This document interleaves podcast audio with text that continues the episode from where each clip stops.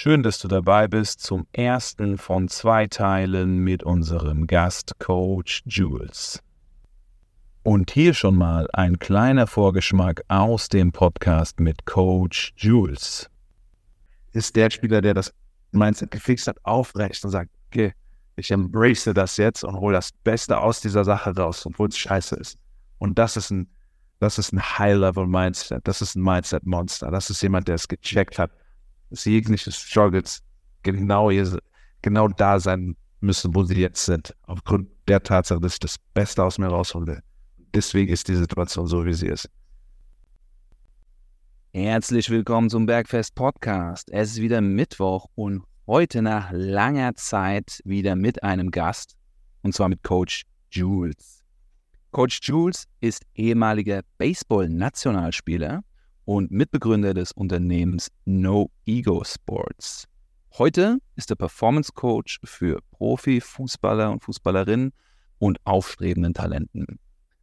Für uns alle ist heute Perspektivwechsel angesagt und auch für dich da draußen, weil was können wir von den Athletinnen und Athletinnen, mit denen Coach Jules zusammenarbeitet, lernen und was können diese von uns und unserer Arbeit lernen? Wir werden durch die Bereiche Training, Performance, Ernährung, Regeneration und Mindset gehen und sind mega gespannt auf die nächsten, ja, auf die nächste Stunde, die wir in zwei Teile einteilen werden. Schön, dass du dabei bist.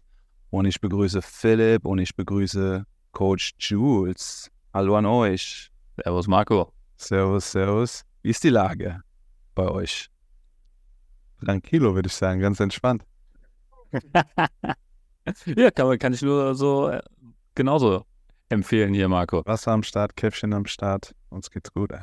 Ja. Wie geht's dir, Marco?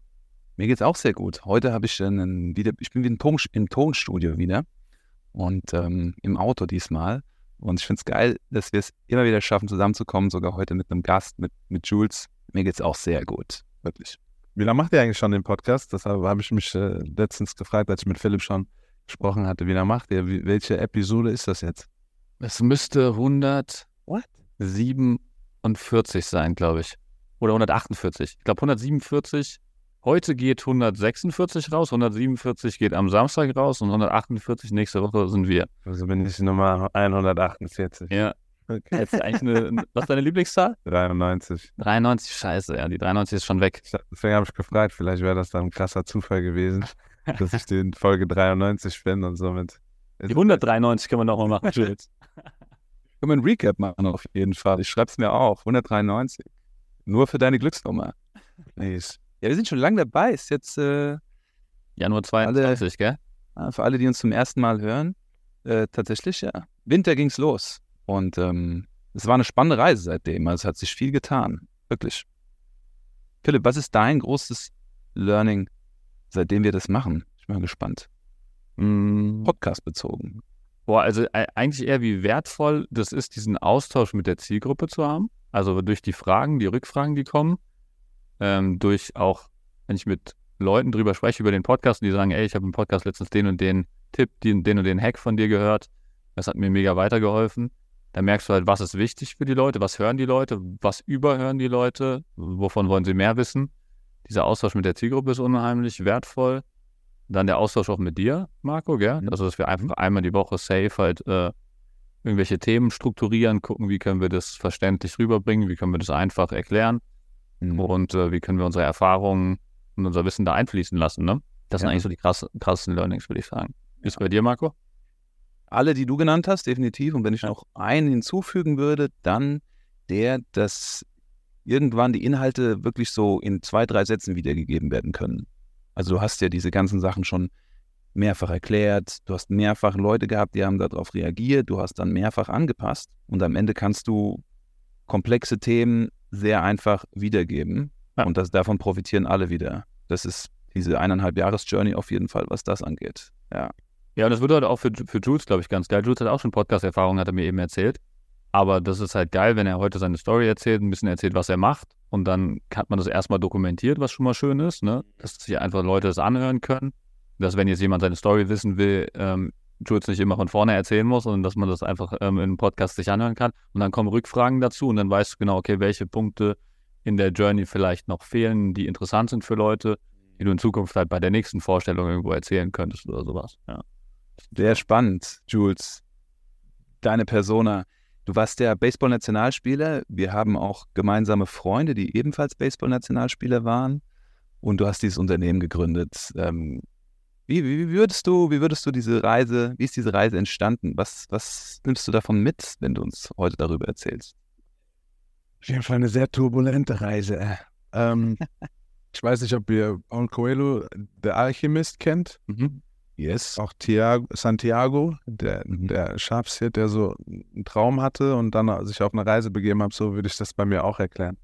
Ähm, ich war, ich habe mit zehn Jahren Baseballspielen angefangen und da war schon direkt klar, ich meine, ich bin in Deutschland aufgewachsen, das heißt, der erste Sportart war Fußball. Ich habe dann noch Handball gespielt und dadurch, dass mein Papa Amerikaner ist, auch Basketball. Das heißt, das waren die ersten drei Sportarten. Die habe ich alle, bis ich zehn Jahre alt war, gemacht und dann kam Baseball in mein Leben und das hat mich dann so gepackt, dass das mein komplettes Leben äh, ja, gefüllt hat. Alles hat sich nur um Baseball gedreht. Ähm, und dann habe ich mit, ich mit 15 in die USA gezogen mit dem Traum, so ähnlich wie Santiago, äh, Baseballprofi in den USA zu werden. Und mein Papa war währenddessen in den USA auch stationiert. Ähm, dann bin ich da hingezogen, habe da drei Jahre auf einer Highschool gespielt und das war so mein Leitfaden. Ich wollte, wollte Baseballprofi werden. Habe damals dann auch hier in Mainz bei den Mainz Athletics gespielt und habe dann halt gemerkt ähm, über die Jahre zum einen, wie unfassbar schwer es ist. Nichtsdestotrotz äh, habe ich nicht aufgehört, das immer zu versuchen. Das heißt, ähm, nachdem ich auf der Highschool war, bin ich dann aufs College gegangen. Nachdem ich auf dem College war für anderthalb Jahre, habe ich gemerkt, okay, ähm, da war ich ungefähr 22. Da war so ein Turning Point bei mir, wo ich dann gedacht habe, so, ah, okay, krass, ich glaube, dass ich nicht gut genug bin. Und habe damals dann auch nicht für die Nationalmannschaft gespielt und bin dann wieder zurück nach Deutschland gekommen und habe dann sozusagen meine ähm, Rebellierphase gehabt. Also ich war so ein Rebellion meinem Traum gegenüber und habe dann angefangen, Stammgast donnerstags im Red Cat zu werden. Und freitags dann ab und zu noch im Euro Palace und äh, Samstag fährt man dann nach Kaiserslautern in die Markthalle. Währenddessen ich noch Baseball gespielt habe, aber ich habe so ja, meine Rebellious Phase gehabt, wo ich dann gesagt habe, okay, scheiß drauf, ich fange jetzt an als Promoter zu arbeiten, habe auch eine Ausbildung angefangen, war einfach darauf aus, ähm, zu arbeiten, Geld zu verdienen und nebenbei Baseball zu spielen. Um, dann wurde ich ungefähr 25, dann hatte ich nochmal einen Turning Point wo ich dann gesagt habe, okay, das kann es nicht sein. Ich habe meine Reise damals angefangen, Baseball-Profi werden zu wollen. Ich packe das jetzt nochmal an. Hab dann mit, mit dem Geld, das ich gespart habe, bin ich dann nach äh, in die USA in eine Sichtungsliga nach Kalifornien geflogen und habe dann da mein Talent sozusagen zeigen können für einen Monat und habe daraufhin auch die Möglichkeit bekommen, äh, in, in Missouri bei einer Liga Baseball spielen zu dürfen. Das ist aber dann leider nicht zustande gekommen aufgrund von Dingen, die ich nicht kontrollieren konnte. Mhm. Bin dann wieder zurück nach Deutschland gekommen. Also ich hatte ein krasses Hin und Her. Und ich will jetzt auch nicht das Ganze erzählen, weil das wird über eine Stunde gehen. Das ist too much. Letzten Endes habe ich auf dieser Reise eine Sache nicht gemacht. Ich habe niemals aufgegeben. Und als ich dann wieder nach Deutschland zurückgekommen bin, habe ich nach einem halben Jahr wieder meine Sachen gepackt und bin wieder nach USA, um wieder zu greifen. Und dann bin ich in ein Umfeld gekommen, das heißt Cressy Sports Performance in Palm Beach, Florida, damals noch in Jupiter, wo ich zum ersten Mal in einem Umfeld war, was nur von exzellenten Trainern umgeben war und exzellenten Spielern. Das heißt, es war ein Umfeld, wo die Leute da sind, wo ich hin wollte. Und da habe ich auf einmal meine Karriere umgedreht. Innerhalb von einem halben Jahr wurde ich von einem Zweitligaspieler in Deutschland zu einem Erstligaspieler und Nationalspieler für Deutschland. Das war 2016, habe ich dann das erste Mal meine, mein Deutschlanddebüt in Frankreich gemacht, gegen Frankreich. Und daraufhin mehrere Jahre darauf für die Nationalmannschaft gespielt, für die Heidenheim Heideköpfe, ein paar Meisterschaften gewonnen. Was dann innerhalb dieser Jahre alles passiert ist, nachdem ich mich in das optimale Umfeld für Erfolg gegeben habe. Und das hat zusammengefasst ist so ein bisschen meine Journey. Also sehr turbulent, sehr viele Höhen und Tiefen, sehr viel nach USA ja, wieder zurück, wieder in die USA, wieder zurück. Das über mehrere Jahre, weil ich auf der Suche war nach meinem Traum, sprich Weltballprofi zu werden. Und jetzt sind wir hier in Darmstadt, Gründer, Mitgründer von Novido Sports. Das, was ich gelernt habe, jetzt weiterzugeben, damit die Jungs, mit denen ich arbeite, ähm, das auch machen können. Mit weniger hin und her. Mit weniger hin und her. Einfach. Obwohl, ich muss auch sagen, dieses Hin und Her hat seine Daseinsberechtigung. Ja. Nicht so lange. es muss sechs, sieben Jahre sein, sondern ja, okay, geht diesen Weg ein, funktioniert, ich komme direkt wieder. Ja. Und ähm, chill nicht äh, irgendwo rum und figure it out, sondern ich habe dadurch viele Dinge lernen können.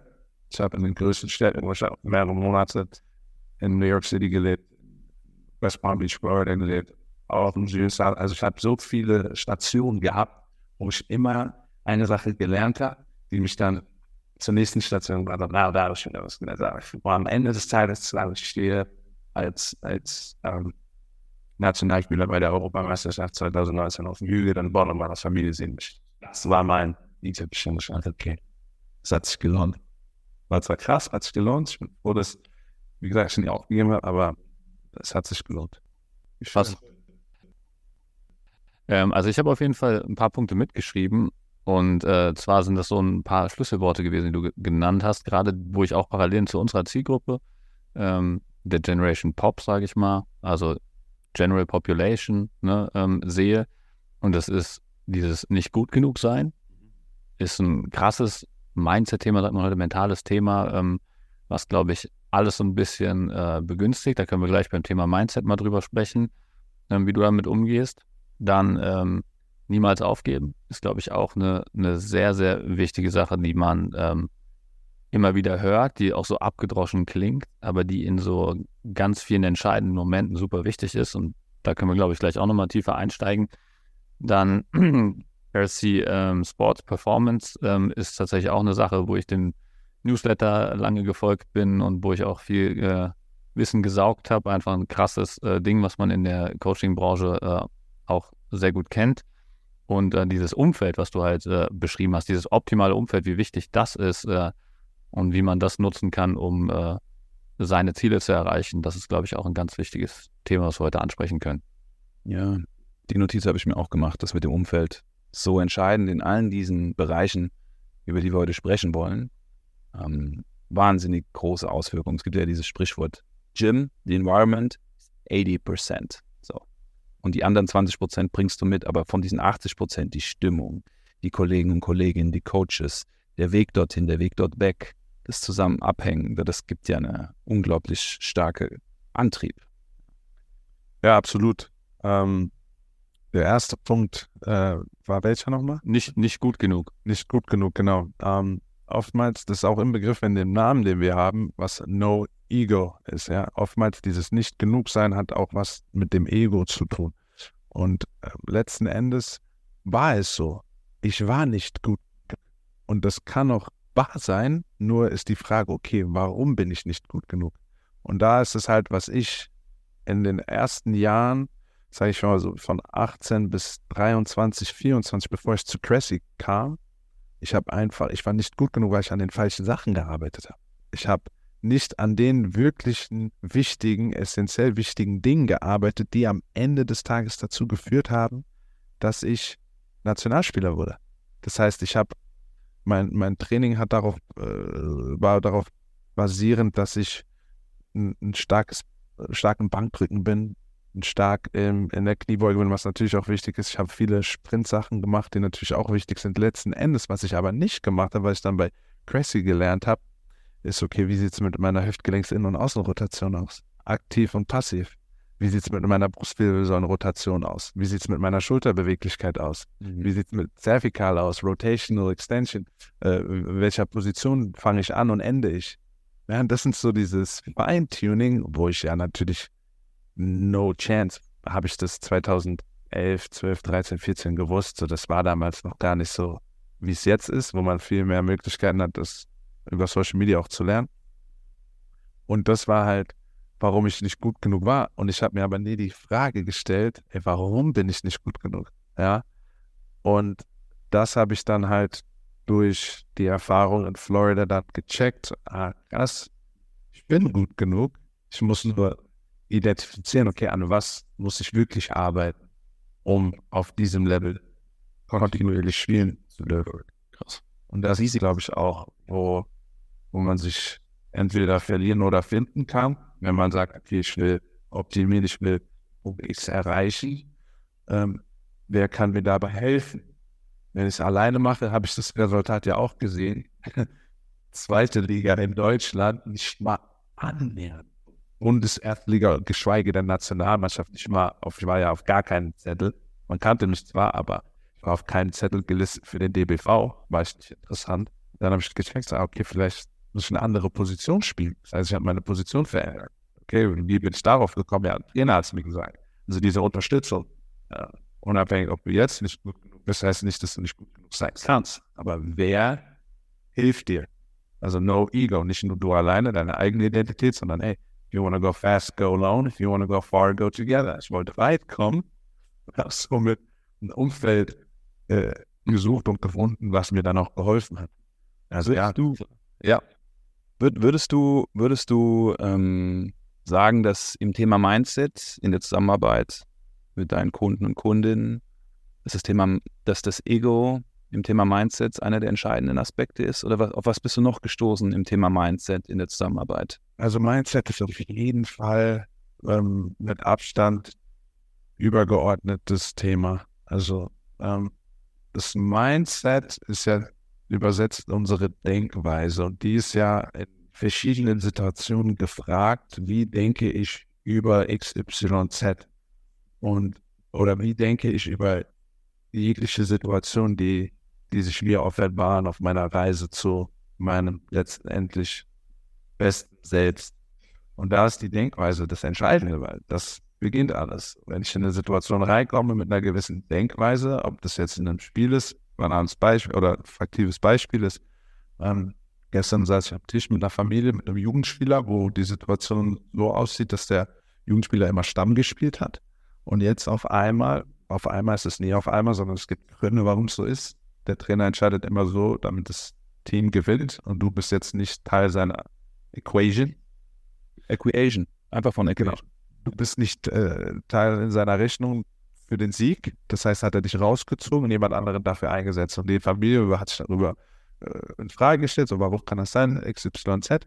Und da habe ich gesagt, so, ey, du wirst trotzdem die Möglichkeit bekommen, sei es 10, 15 Minuten zu spielen, zum Ende des Spiels. Die Art und Weise, wie du darüber denkst, ist aussagekräftig, was für eine Leistung du abrufen kannst. Das heißt, wenn du mit einer Einstellung reingehst, mit einer Denkweise reingehst, ah, ist eh scheißegal, ich spiele nur 10 Minuten, okay, dann wird dein Resultat dem Ganzen auch entsprechen. Aber wenn du sagst, in diesen 10 Minuten werde ich maximale Leistung abrufen und dafür sorgen, dass ich meinen Job besser mache, wie ich es das letzte Mal gemacht habe. Also ist die Denkweise eine ganz andere, welche dann dazu führt, dass das Resultat sogar besser sein kann. Und deswegen ist Mindset, die Denkweise für mich und für die Jungs, mit denen ich arbeite, unumgänglich. It's that. It's, also, das siehst du auch mit den Leuten, mit denen ich arbeite. Die haben alle nicht immer, genauso wie ich auch, ich bin auch nicht perfekt, aber oftmals schon sehr, sehr gutes Mindset. Mindset-Monsters. Also ja, an oberster Stelle. Wie wird man Mindset-Monster? Durch Erfahrung. Durch Erfahrung, durch das, durch das Durchleben gewisser Situationen, wo man sagt, okay, hat es mir geholfen oder geschadet, wie ich gedacht habe. Und durch das Sprechen mit jemandem, der vielleicht mehr Erfahrung gemacht hat, der dir ein Werkzeug an die Hand geben kann und sagen kann, ey, versuch mal so darüber nachzudenken. Weil wir wissen ja, letzten Endes geht es darum, du hast ein Ziel, das du erreichen möchtest. Die Art und Weise, wie du Dinge machst und wie du denkst, hilft dir entweder dahin oder in die entgegengesetzte Richtung. Und da heißt es, Trust, hast du Vertrauen in das, was dein Coach, in dem ich dir sage? Und wenn ja, dann musst du das. Und dann sehen wir, was daraus wird. Und so spannend. Das ist am Ende des Tages, ja. Das begegnet uns ja auch immer in der Arbeit, Philipp. Wenn mhm. die Menschen zusammenarbeiten, gibt es Empfehlungen Menschen gehen mit diesen Empfehlungen los. Je nachdem, wie ihre Erfahrung mit diesen Empfehlungen ist, kommen sie zurück. Und das ist entweder ein positives Erlebnis oder ein negatives Erlebnis. Und daraufhin findet eine Anpassung statt. Und es gibt ja Leute, die werfen dann das Handtuch und es gibt Leute, die fangen an, an sich und ihrer Einstellung zu arbeiten. Absolut. Mhm. Und auch so dieses, äh, das würde mich auch bei euch interessieren, so habt ihr bei euch auch, weil wir letzten Endes, ihr und ich, wir arbeiten ja mit Menschen. Das heißt, ob jetzt Profi-Fußballer oder Gen Pop ist human is human. Auch so dieses Thema Handtuch schmeißen. Habt ihr Erfahrung, dass Leute, mit denen ihr arbeitet, das Handtuch geschmissen haben, nur um es dann wieder aufzuheben und weiterzumachen? Kurzfristig zumindest. Also ich würde sagen, in der Zusammenarbeit gibt es so Phasen. Ne? Es gibt diese Phasen, wo es krass vorwärts geht, wo das Ganze auch sau dankbar ist. Ne? Wenn du jetzt zum Beispiel so eine Abnehmreise machst, du nimmst 20 Kilo ab und du machst ein Kilo pro Woche runter. Ja, und du siehst jedes, jede Woche auf der Waage siehst du ein Kilo weniger. Geil. Dopamin. Das ist so super, super schön, diese Erfolge zu sehen. Und ähm, dann, wenn es mal eine Woche oder zwei so aussieht, als ob es nicht vorangeht und du packst trotzdem diesen Effort da rein, dann ist es äh, schwerer vom Mindset her da dran zu bleiben, weil du siehst die Ergebnisse nicht. Und dann kann es halt passieren, dass, dass das halt äh, schleifen gelassen wird und dann halt erst der fehlende Input kommt, der dann später dazu führt, dass halt keine Results mehr kommen. Und das ist halt so die schwierige Phase. Und da passiert es häufig, dass man ähm, aufpassen muss, dass man Kunden nicht verliert von der Motivation her. Da ist halt sehr viel Kommunikation wichtig.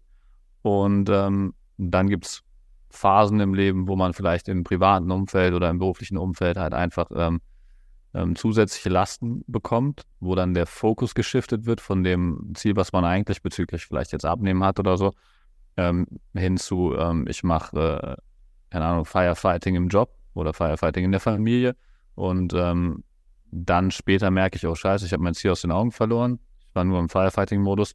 Und dann gehe ich wieder zurück. Das sind vielleicht so Sachen, wo ich beobachten kann, ähm, dass das Handtuch kurzfristig äh, in dem Bereich zumindest geschmissen wird und äh, einfach der Frust dann halt einfach so in so eine Negativspirale reinläuft. Und das, äh, wenn das zu weit voranschreitet, diese Negativspirale, ist schwierig wieder rauszukommen. Ja. Marco, wie sieht es bei dir aus? Äh, wie hältst du mit Menschen, vor denen du trittst, die du dabei unterstützt, ihr Ziel zu erreichen, diese Unterhaltung, äh, damit diese Downward Spiral, von der Philipp gerade gesprochen hat, vielleicht nicht so tief geht? Hm, ich fokussiere in dieser Situation dann schon das, was bei diesen Menschen vorhanden ist, weil wir Menschen haben unglaublich viel Potenzial schon mit dabei an Bord, bevor wir einen Mentor aufsuchen oder eine externe Quelle, externen Support. Doch wir sind uns das Ganze nicht bewusst. Was ich immer wieder merke, was ich mit den Menschen mache, die kriegen von mir einen Bogen, in denen sie ihre Struggles reinschreiben, ihre Strategien, ihre Lösungen. Und wenn wir Check-ins haben, besprechen wir diese Bögen. Und die Leute sind jetzt schon drei Monate oder drei Phasen dabei und dann schauen wir auf diesen Bogen, was sie sich schon für Kompetenzen angeeignet haben, aber auch schon, was sie mitgebracht haben. Und das ist immer der Moment, wo die Leute dann sagen, ey, so schlecht bin ich doch gar nicht. Und ähm, ich habe schon einiges gemacht, was ich vor x Tagen, Wochen, Monaten nicht konnte. Das ist immer der Moment, wo die Leute dann sich wieder fangen und sich dann das Ego beruhigt, weil was ist das Ego?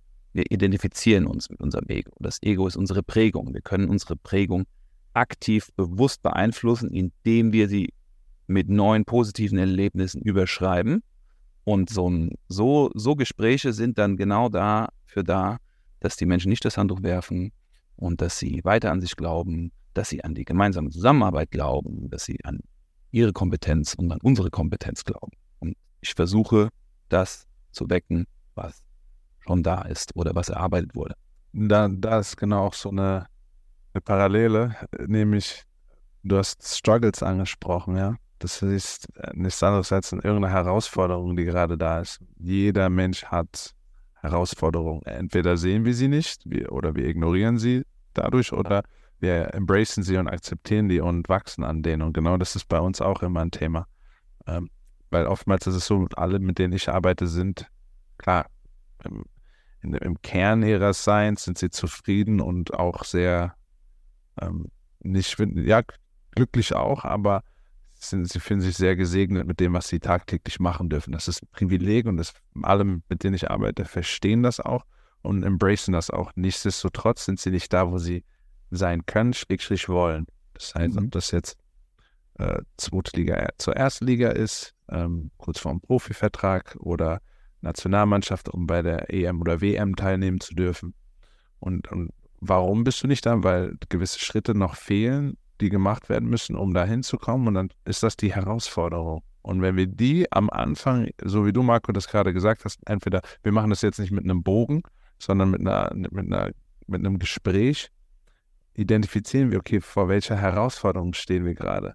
Und wenn wir diese identifizieren können, dann können wir das, was ich über Jahre machen musste, weil ich einfach so rumgesprungen bin, können wir das systematisch angehen und sagen, okay, erste Herausforderung ist die hier, alles klar, dein Antritt muss verbessert werden.